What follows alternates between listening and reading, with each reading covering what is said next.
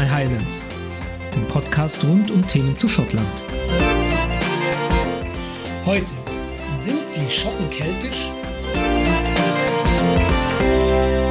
Hallo, Kamera Haarchef Anjou. Ich heiße euch recht herzlich willkommen zu einem weiteren Podcast von myhighlands.de. Heute mit der Frage, sind die Schotten keltisch? Was treibt mich zu dieser Frage? Ich mache mal Highlands.de nun schon seit einigen Jahren und es kommen immer wieder mal Fragen wie, ich möchte gerne eine keltische Hochzeit ausrichten, was soll ich tun? Oder ich habe hier ein keltisches Tattoo, ist das so richtig? Und dann lese ich auch manchmal Dinge wie, die Träume der stolzen Kelten, wenn es um die Berichterstattung zur Unabhängigkeitsbestrebung der Schotten geht. Und da zucke ich immer so ein bisschen zusammen und fühle mich getriggert. Ihr wisst ja, es gibt gewisse Dinge, die mich triggern und dann kommt wieder so ein Podcast raus, weil mir scheint, dass jeder so seine eigene Idee von Kelten besitzt und das wahllos da reinwirft. Das ist dann für mich der Augenblick, wo ich sage, hey, das möchte ich mal genau erklären. Und das erste, was man dazu findet, wenn man sich damit beschäftigt, ist, dass dieses, jeder hat also seine eigene Idee davon, ein altbekanntes Problem beim Begriff die Kelten ist. So alt, dass schon der Autor von Der Herrn der Ringe und von Der Hobbit und der Linguistikprofessor J.R.R. Tolkien gesagt hat, Keltisch ist ein Zaubersack, in den alles reingesteckt werden kann und aus dem fast alles herauskommen kann. Genau das ist, was passiert. Ja? Der Zaubersack wird genutzt. Zum Beispiel, ein paar Beispiele. Ne? Das romantische, die romantische Konnotation, die ich gerade schon genannt habe, das ist so das verlorene Volk, die Weisheit der Druiden, Einhörner, Steinkreise. All das wabert so ein bisschen um das Keltische herum. Dann gibt es da ja eine politische Bewegung des Keltentums. Das nennt sich, gibt sogar einen Fachbegriff, Pan-Celticism, also übergreifender Keltizismus. Das heißt länderübergreifend. Zum Beispiel Schottland, Nordirland und Irland. Das ist, wird gerne als Celtic Corridor bezeichnet. Zuletzt hat Nicola Sturgeon, also die First Minister of Scotland, hat diesen Begriff benutzt, um zu sagen, lasst uns doch unabhängig werden, dann können wir wieder in die EU eintreten, lasst uns dazu eine Interessensgemeinschaft gründen, die wir quasi Celtic Corridor nennen. Dann gibt es natürlich die Eingrenzung über die Kultur. Wir sehen eine bestimmte Ornamentik, wir sehen bestimmte Bildsprachen und natürlich ganz stark eine bestimmte Musik. So, also all das, also Romantik, Politik, Kultur, alles Mögliche steckt in diesem Sack drin, ob zu Recht oder nicht, und wird gut miteinander vermischt, ein paar Mal durchgeschüttelt und am Ende ist es irgendwie alles keltisch. Aber wir wollen es ein bisschen genauer wissen. Dafür gibt's ja diesen Podcast hier. Ne? Ich versuche das immer nach bestem Wissen und Gewissen etwas auszusortieren. Also lasst uns mal versuchen einzugrenzen, was keltisch ist, um die Frage zu beantworten, ob Schottland und die Schotten keltisch sind. Woran kann man es jetzt also festmachen, das Keltische? Gehen wir mal auf das Offensichtliche, die Sprache. Da gibt es auf den britischen Inseln einen Haufen von, nämlich Manx, Cornish, Walisisch und Gälisch. Sie alle gelten als keltische Sprachen. Es sind zwei Sprachfamilien. Einerseits das Goidelisch und Kuhkeltische. Dazu gehört ne, das Irisch-Gälisch und das Schottisch-Gälisch. Und auf der anderen Seite das sogenannte P-Keltische. Dazu gehört zum Beispiel Walisisch. Und daher kann man schon ableiten und sagen, naja gut, das sind aus unserer Sicht keltische Sprachfamilien, also auch aus wissenschaftlicher Sicht keltische Sprachfamilien, keltische Sprachen. Ähm, ergo könnte man sagen, bingo, das ist keltisch. Problem ist, das wären ja dann nicht unbedingt alle Bereiche, sondern nur sehr kleine Bereiche von Schottland. Woran kann man dann vielleicht noch festmachen, ähm, was, ähm, was keltisch sein könnte? Naja, gewisse Gemeinsamkeiten bei Objekten, ähnliche typische Muster, zum Beispiel diese typische irisch-schottische Ornamentik, die man oft sieht, bestimmte Farben, das Gold und das Grün, ähm, ähnliche Waffen, die man gefunden hat oder benutzt hat, ähm, ähnliche Musikinstrumente. Ähm, und wenn man zurück in der Zeit geht, zum Beispiel ähnliche Fortbewegungsmittel. Ja? Hat man Pferde benutzt oder ganz klassisch wurde der Streitwagen benutzt. Denn Der Streitwagen ist tatsächlich etwas, was relativ keltisch zu sein scheint. Und ich habe in, in einem der letzten Podcasts ja schon darüber berichtet, dass in Edinburgh, nahe Edinburgh, wurde ein toller Streitwagen in einem Grab gefunden und den kann man wirklich als keltisch bezeichnen. Also hier nahe Edinburgh waren die Kelten zumindest zu einem gewissen Zeitpunkt. Und da kommen wir schon wieder auf einen ganz wichtigen ähm, Aspekt von dem Ganzen, nämlich also man kann auf die Sprache gucken, man kann gucken, sind dieselben Objekte benutzt worden oder werden dieselben Objekte und dieselben, ja, dasselbe Look, dasselbe Design benutzt. Und dann gibt's die ganz große Frage, wann und wo. Weil nicht immer ist alles zur selben Zeit präsent. Was meine ich jetzt, ne? Also, man weiß, dass die Kelten auch in Bayern ansässig waren. Man weiß, dass die Kelten in Österreich ansässig waren. Man weiß, dass die Kelten in der Schweiz ansässig waren. Sind Bayern, die Schweiz, Hessen übrigens auch, ne? Der Glauberg, ich möchte da kurz der Fürst vom Glauberg. Bitte, wenn ihr mal in Hessen seid, geht da hin. Großartig, wunderbar, dieses Museum anzusehen. Äh, aber würden wir Hessen jetzt als keltisch bezeichnen, weil vor einigen tausend Jahren dort ein Keltenfürst begraben wurde. Also es geht nicht nur um, was wurde benutzt und wie wurde gesprochen, sondern wann war das Ganze denn? Ein großes Problem bei dieser Sache, das einzuhegen, was keltisch ist und was nicht, ist, dass die Kelten zwar, das weiß man durch Forschung, nahe der Hochkultur waren, das eine, was ihm ein bisschen zur Hochkultur gefehlt hat, ist die eigene Schrift. Oder generell eine, ja, eine Geschichtsschreibung, eine Verschriftlichung. Was ist dann, was ist dann da das Problem? Naja, wenn es Schriften gab, dann kamen die nicht von den Leuten, die wir als keltisch bezeichnen. Also keltisch ist eine Bezeichnung, die kommt aus dem Griechischen. Die Griechen haben die Kelten genannt. Oder daraus leiten wir heute das Wort keltisch ab wenn, wenn ein Volk selbst keine Schrift hat und äh, keine eigenen Aufzeichnungen macht, dann heißt es, man muss sich beziehen auf das, was die drumherum, die vielleicht eine Schriftsprache haben, aufgezeichnet haben. Und das waren damals natürlich die Griechen und die Römer zum Beispiel. Und die haben natürlich über die Kelten geschrieben. Also gerade die Griechen die diesen Begriff geprägt haben und von denen wir auch wissen, dass es da Reisende gab, die sehr frühzeitig Kontakt gehabt hatten mit keltischen Stämmen auf den, sogar auf den äh, britischen Inseln. Die haben das niedergeschrieben und dadurch wissen wir ein bisschen was. Das Problem ist nur, dass das natürlich alles durch deren Brille ist. Soll heißen, irgendwie war für die Griechen und die Römer ja eh alle Barbaren, der Begriff kommt davon her, und irgendwie waren das immer edle Wilde, die besonders kriegerisch waren und die, wo es eine Ehre war, dass man sie dann letztendlich in der Schlacht vielleicht doch besiegt hat. Ja? Selten haben die Griechen etwas drüber geschrieben, wie toll die Kelten in Hessen Landwirtschaft betrieben haben.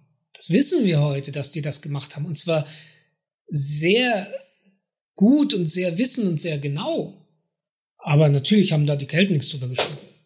Also hier haben wir so ein Problem, dass das wirklich nur ein Blick von außen auf die Grenzen des Keltentums sozusagen ist. Die Kelten selbst haben ganz am Ende auf der Insel noch hm, eine Art Schriftsprache entwickelt, das nennt sich Ockham, war aber im Prinzip ein Ritzen in Steine, hauptsächlich von Namen, ähm, wo wir nicht genau wissen, was es damit auf sich hat. Also oft waren es, man vermutet, dass es zum Beispiel Grenzsteine sein könnten, äh, in die bestimmte Namen reingeschrieben äh, wurden. Aber das hat nichts damit zu tun, was eine Geschichtsschreibung oder so aufgemacht hätte. Es ist natürlich interessant, aber eben hat, hat nichts mit Papyrus oder so zu tun, auf das schon die alten Ägypter geschrieben haben. Wenn die jetzt aber keine Schrift hatten und nur ja, die Griechen und Römer geschrieben haben oder Menschen später im Mittelalter darüber geschrieben haben, die versucht haben, das nach hinten aufzuarbeiten und die natürlich ebenfalls nicht mehr das Wissen hatten und oft versucht haben, aus ihren Niederschriften einen Herrschaftsanspruch der jetzigen Herrscher abzuleiten. Ja. Wenn wir also all das, auf all das nicht so richtig alleine zählen können, ähm, was bleibt uns denn dann? Wie können wir uns den Kelten nähern? Was können wir da tun? Die, die, die Frage war ja eben, wo und wann waren die? Wie, wie kriegen wir das raus? Also da gibt es verschiedene Methoden. Gerade so auf der britischen Insel war es, war, äh, hat man sehr viel rausgefunden über sogenannte Toponomastik. Das heißt, also in dem Fall war es so, dass man versucht hat herauszufinden, wir wissen ja nicht, wie die Pik wir wissen, dass die Pikten keltisch waren, aber wir wissen auch, dass sich die Pikten nicht mit den Gälen unterhalten konnten, die aus Dariada kamen. Dafür brauchten die einen Übersetzer. Also das weiß man, das, das wurde niedergeschrieben. Das war zwar sehr am Ende des Keltentums, also das war am Ende des Keltentums, aber ähm, zumindest das weiß man also, die konnten sich nicht direkt unterhalten mehr. Und ähm, um solche Dinge rauszufinden und zu verstehen, wer wann wo saß und was, wer vielleicht welchen Namen gegeben hat, kann man die sogenannte Toponomastik bemühen. Im Prinzip heißt es nur so, wir gucken auf, ja, Topo, ne, wie Topografie und äh, wir gucken drauf, was für ein Name hat dieser Ort und was können wir daraus ziehen. Ein ganz typisches Beispiel, wie es in Schottland vorkommt, ist, die Bezeichnung für eine Flussmündung oder eine Mündung ins Meer oder in einen anderen Fluss, da weiß man, dass es im, Kuhkeltischen ist auch heute noch so, ähm, die, die, die Mündung heißt Inver. Inverness zum Beispiel oder Loch Inver. All das bezeichnet, ne, Inverness heißt die Mündung des Ness. Da fließt der Ness ins Meer. Da weiß man also, dieser Name wurde von ja, Gälen vergeben, von nicht, äh, das ist kein piktischer Name mehr mit großer Wahrscheinlichkeit. Etwas anderes ist Aberdeen. Auch Aber heißt ebenfalls Flussmündung. Aber man geht davon aus, dass dieses Aber ein, ein Relikt aus der piktischsprachigen Zeit ist. Und so kann man eben an gewissen Dingen erkennen, aha, also vermutlich waren hier die Pikten zu einer bestimmten Zeit zumindestens, ne, muss man aufpassen. Hier ist ein gälischer Einfluss, ne, also kann man zumindest ein paar Dinge irgendwie rausfinden und klarziehen. Und so weitere, weitere Begrifflichkeiten, die sich unterscheiden, also alles, was so ein Pit drinnen hat, ne, Pitlochri, ja, da kommt, also das Pit kommt von dem Pektischen für Senke. Da gibt es so ein paar weitere Beispiele. Da könnt ihr selber mal nachgucken. Dann natürlich, also ich, ich, wenn ich, wenn ich so durch die, durch, durch Paper lese oft für die, für die Recherche für Bücher und so, habe äh, hab ich fast immer so den Eindruck, ähm, dass Historiker richtig, richtig in Freudentaumel geraten, wenn sie Tonscherben finden da können die gewisse Dinge ablesen raus. Aber es gibt natürlich ganz viele Dinge, die man finden kann und wo man was rausschließen kann. Das, was ich gerade erzählt habe über die Kelten am, am, am Glauberg, dass man da weiß, dass die Landwirtschaft und zwar sehr ausgefeilte Landwirtschaft betrieben haben. Das hat, äh, das haben Forscherinnen hauptsächlich rausgefunden, äh, indem sie Saatgut untersucht haben, das man gefunden hat. Also wieder Fundstücke, ja. Ebenso ist es, warum wissen wir das mit dem Handel, der betrieben wurde. Warum wissen wir zum Beispiel mit, mit, mit Sicherheit fast, ähm, dass die, die, diese Kelten, die in Hessen ansässig waren, dass die zumindestens im Handelsnetz mit den Griechen unterwegs waren und sich Dinge äh, aus oder mit dem Handelsnetz mit dem Mittelmeerraum in, in Verbindung standen. Naja, man hat Früchte gefunden, die einfach nicht in, zu der Zeit in der Gegend wachsen konnten, sondern nur aus dem Mittelmeerraum kommen konnten. Und da wusste man dann eben, aha, diese Früchte sind da. Das heißt, erstens mal, das Individuum, das das gekauft hat, muss ziemlich reich gewesen sein, denn auch damals war das natürlich ein Luxusgut. Und zweitens mal, irgendwie müssen die in Handelsbeziehungen gestanden sein. Die waren also nicht abgeschlossen von der Umwelt und das sagt halt einiges aus. Und richtig wild wird's dann, wenn die irgendwie alte Latrinen oder so finden. Äh, da können die sowas über Lebensgewohnheiten rausfinden ähm, und, und über Essensgewohnheiten und über Wanderbewegungen. Also es gibt ganz viele, viele Techniken, die sich in den letzten Jahrzehnten erschlossen haben, die den Wissenschaftlern helfen, mehr über, über die Kelten herauszufinden als das, was die Römer oder Griechen niedergeschrieben haben. Jetzt habe ich schon gesagt, in den letzten Jahrzehnten hat sich da unheimlich viel getan. Ne? Ähm, also hat sich noch was ganz Entscheidendes in den letzten Jahrzehnten getan, nämlich das Thema Untersuchung von DNA.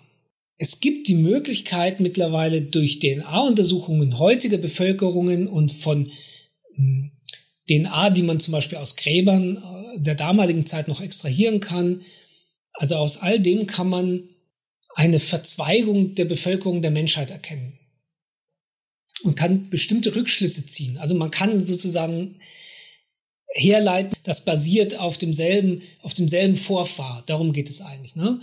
Und ähm, da hat sich so viel getan, dass man ja, dass man, dass man Untersuchungen angestellt hat, die den ein oder anderen Traum haben platzen lassen. Also ein ganz prominentes Beispiel in der letzten Zeit waren die McNeils of Barra, also McNeil, ja, ähm, der äußeren Hebriden, Barra ist ein Teil der äußeren Hebriden, die sich als die Nachkommen von Neil of the Nine Hostages, einem eines bekannten irischen Helden und König, ähm, zurückführen. Ja, die, die haben gesagt, wir sind Nachfahren. Äh, und dann kamen die Leute und haben DNA-Untersuchungen gemacht an ganz vielen Menschen, die da leben und die den Nachnamen Neil, McNeil, irgendwas tragen und haben gesagt, nö, ihr seid Nordmänner.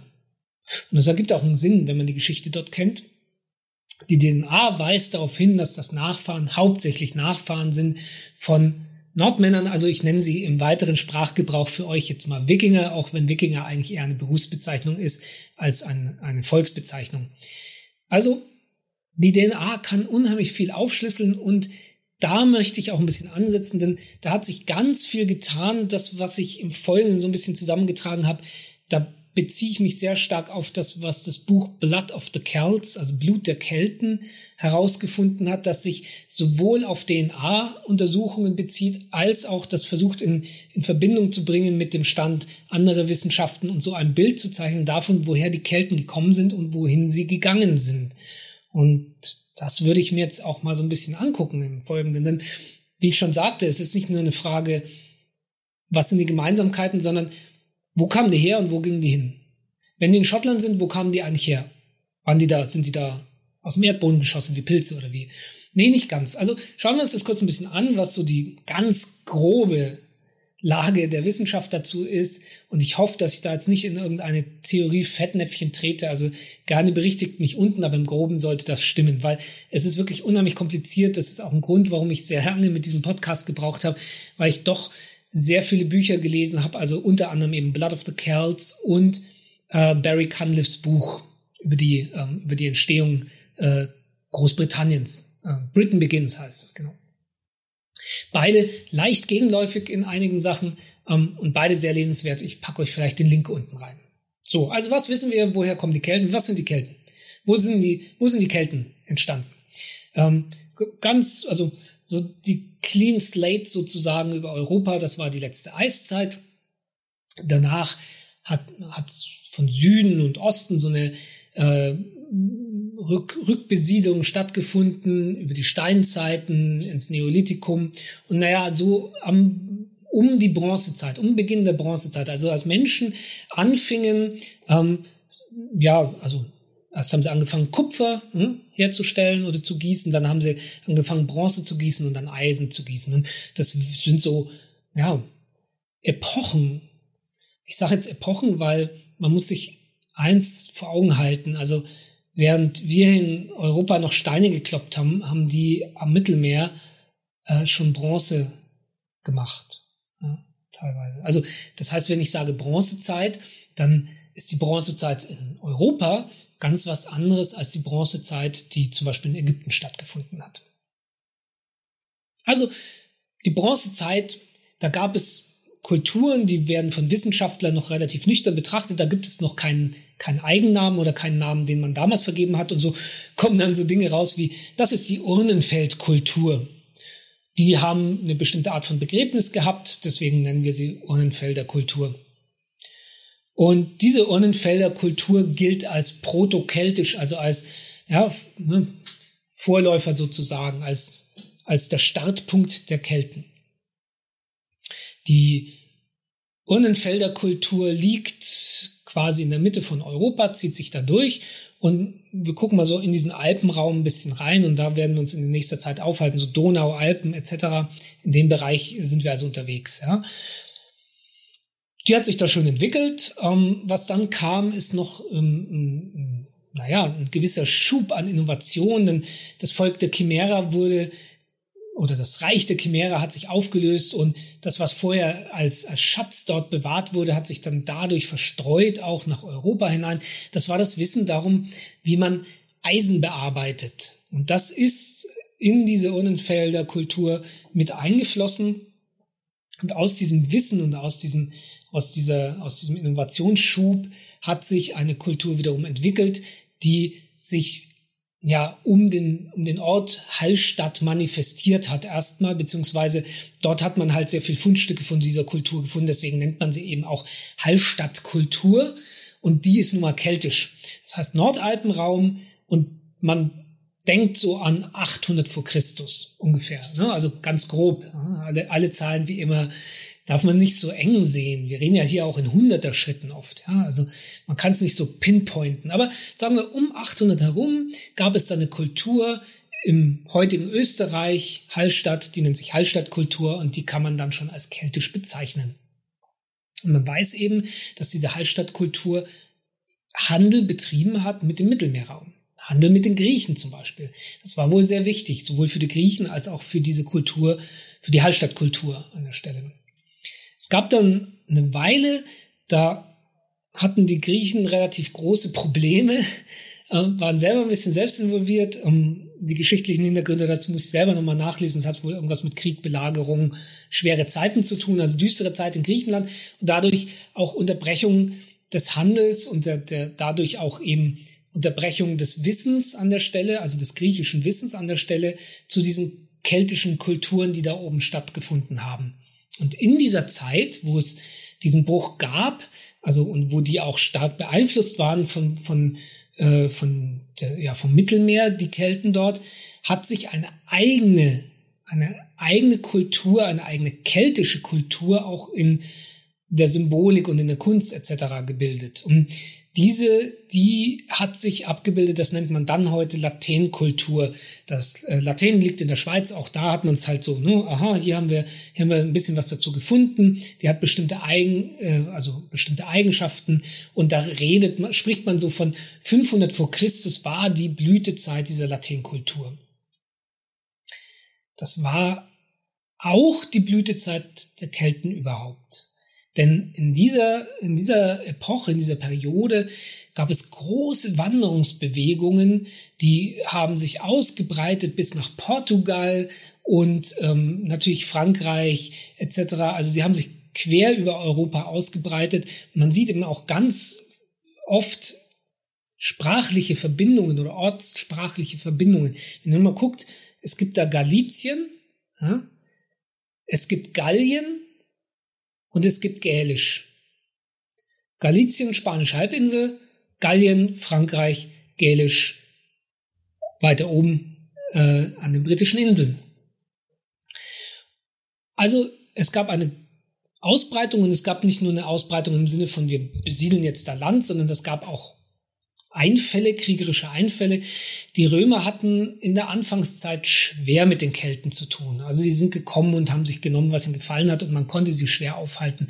Das war auch ein, ja, das war auch ein Trauma für das junge Rom dort.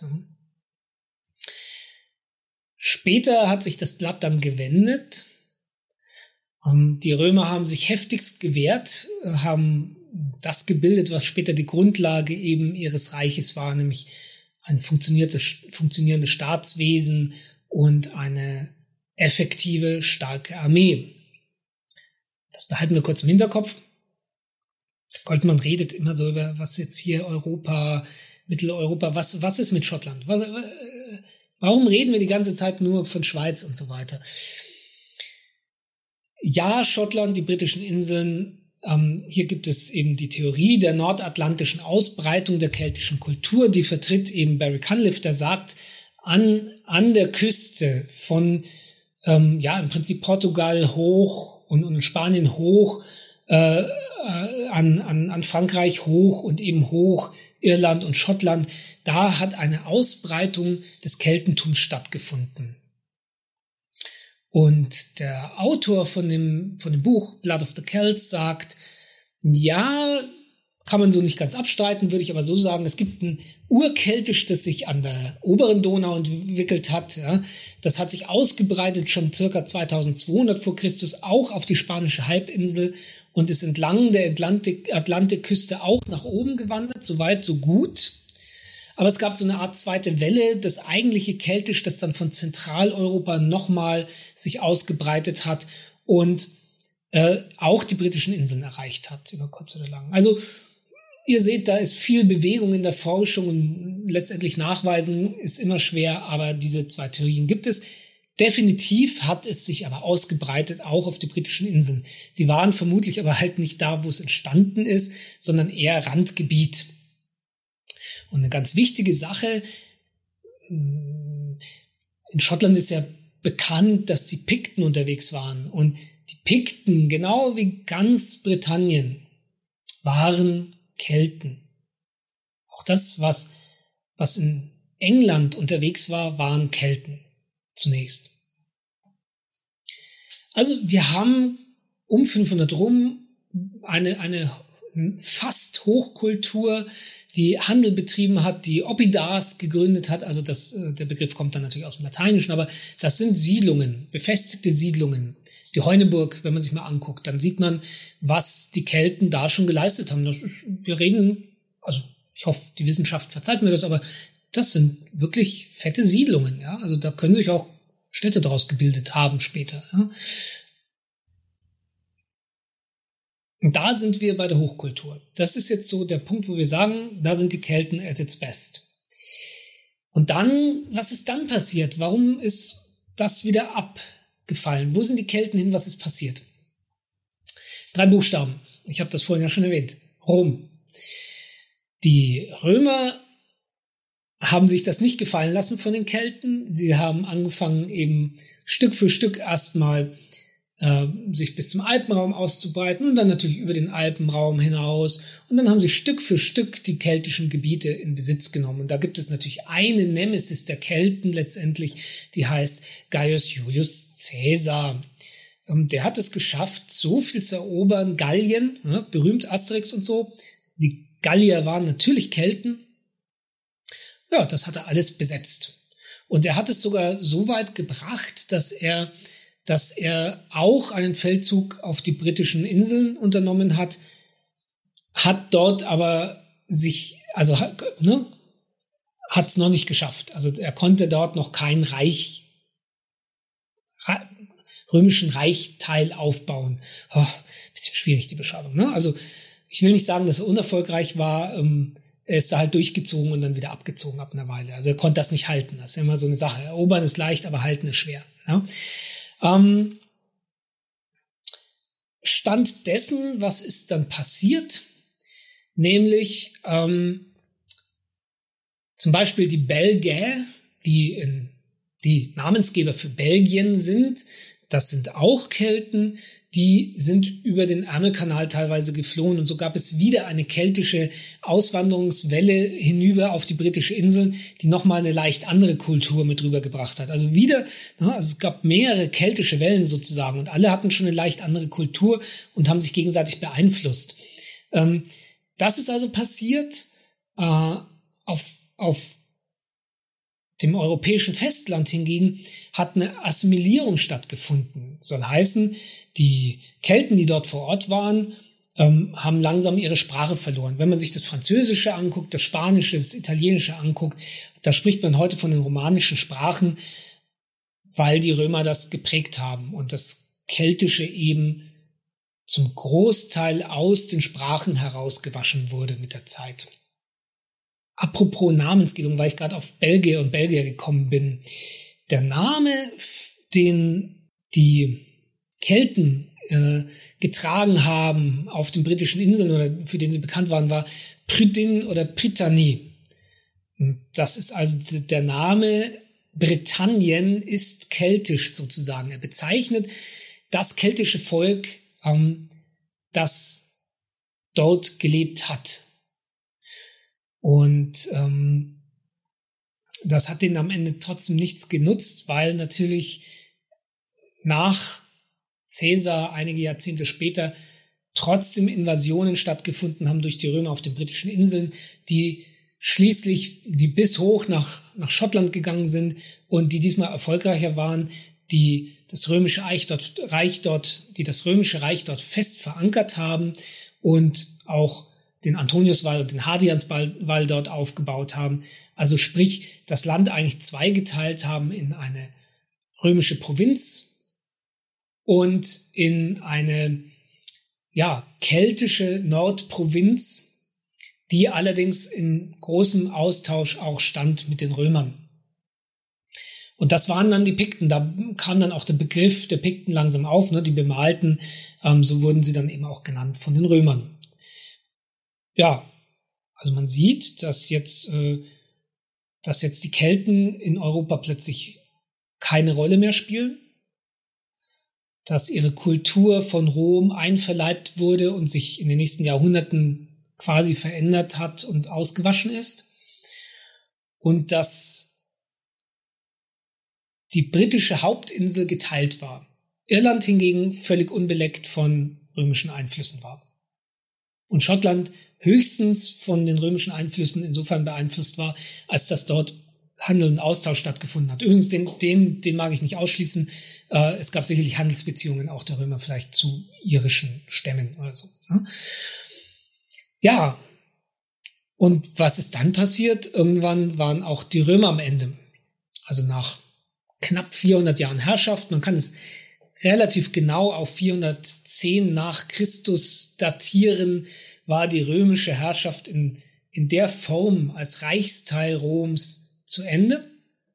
Das heißt nicht, dass jeder römische Einfluss dort zu Ende war oder dass, dass die römische Lebensweise dort am Ende war. Nein, aber ähm, man geht von dieser, vom, vom, von 410 ist Ende der römischen Herrschaft. Das ist ungefähr so der, der Punkt, den man da macht. Jetzt mal kurzer Stopp. 1500 Jahre hat der Goldmann jetzt gerade überspannt.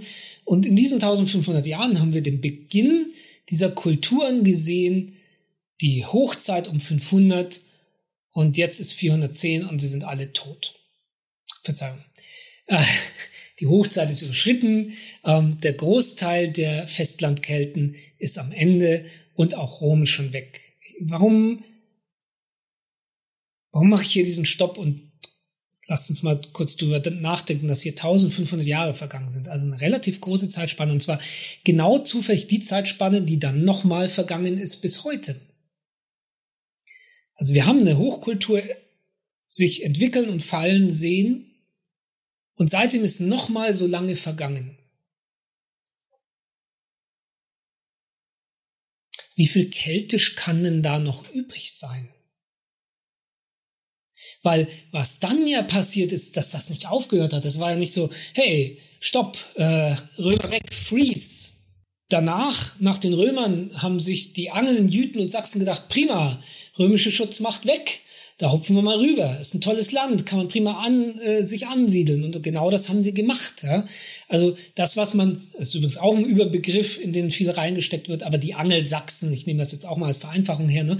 die Angelsachsen sind, äh, haben dort Einfluss genommen. Und zwar starken Einfluss, so starken Einfluss, dass eben zwar der Name Britannien keltisch ist, aber England eben Angeln, Angelland bedeutet, das Land der Angeln die sind bis hoch nach Schottland auch gekommen. Also ähm, das, was als Lothian bekannt ist, also bis quasi zum Firth of Forth, bis da, wo Edinburgh ist. Dort haben sich auch äh, diese Reiche von den Angeln, Jüten und Sachsen ausgebreitet. Die Pikten waren noch da, aber auch hier fand eine große Beeinflussung natürlich statt. Naja, und dann prima, ähm, das war ja wieder die Ostküste. Sind wir ja wieder fein raus mit den Kelten im Westen. Ne? Nee, diesmal kommen die nicht so glimpflich davon. Also auch hier gab es Beeinflussungen durch eine weitere Volksgruppe, die in den nächsten Jahrhunderten die Geschicke der Inseln und der Westküste und der Ostküste Irlands massiv beeinflusst haben. Die Nordmänner oder landläufig Wikinger eben. Denn die haben sich entlang, also die sind irgendwann, ne, wissen wir ja selber, es gab so ne, Drachenboote und unheimlich schnell und äh, für die waren Wasserwege was unheimlich Tolles, weil sie konnten sich da sehr schnell fortbewegen. Und da fielen die ganzen westlichen Inseln, also die äußeren Hebriden. Ähm, da fiel, da fiel Isla, da fiel Jura, da fiel Argyle, da fiel ein großer Teil des Ostens von Irland unter deren Herrschaft, unter deren Einfluss. Das übrigens auch hier, äh, ihr erinnert euch an den Begriff der Toponomastik, die hat, die, die, die kommt da sehr stark zu Zuge. Die haben untersucht, was ist denn übrig von dem urkeltischen, man geht davon aus, dass das übrigens Pikten waren, also man spricht von den peripheren Pikten, also von diesen peripheren Pikten, was ist da übrig auf den westlichen Inseln, auf den äußeren Hebriden?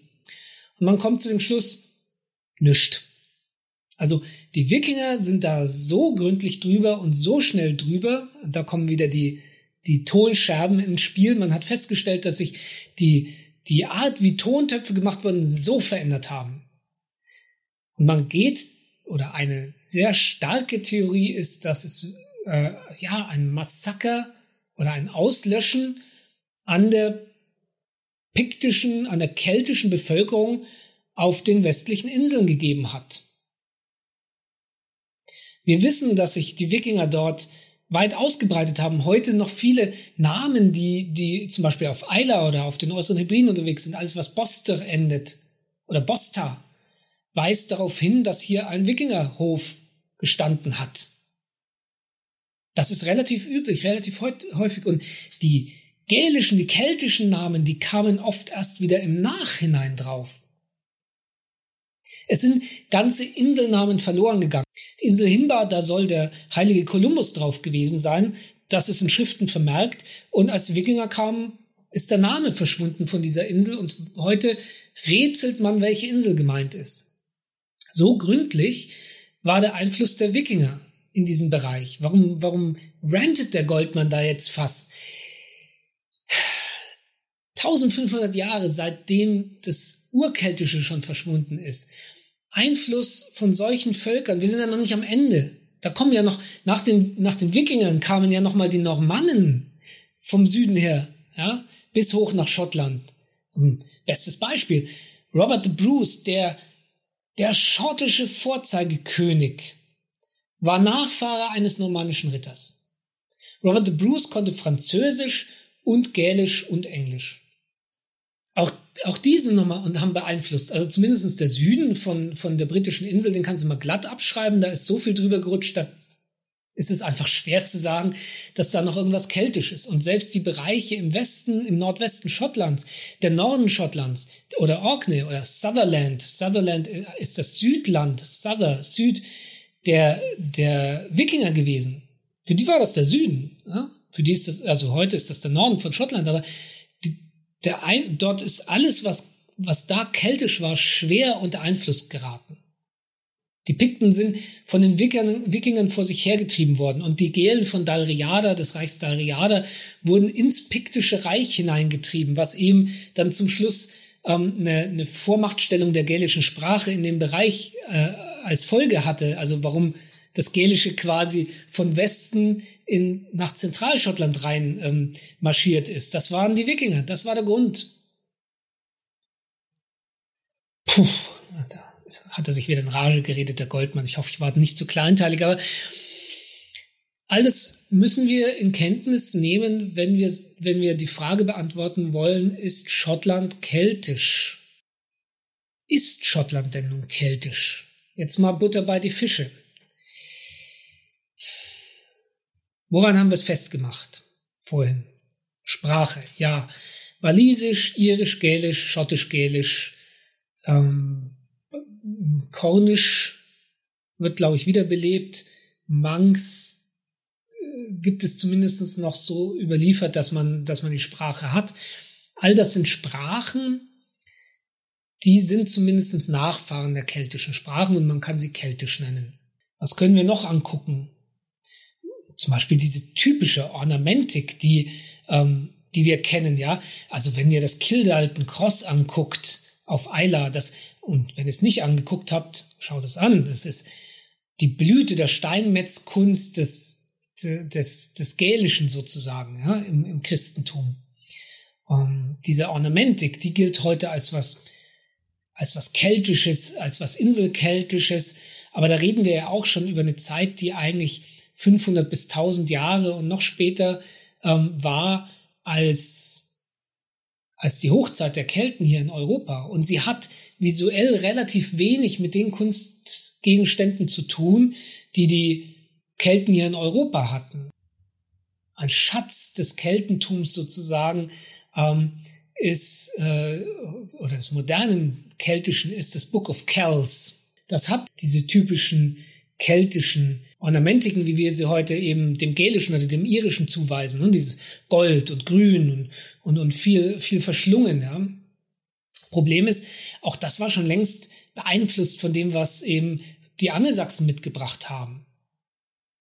Also ist da eine ganz eigene Mischung und eigene Kultur entstanden.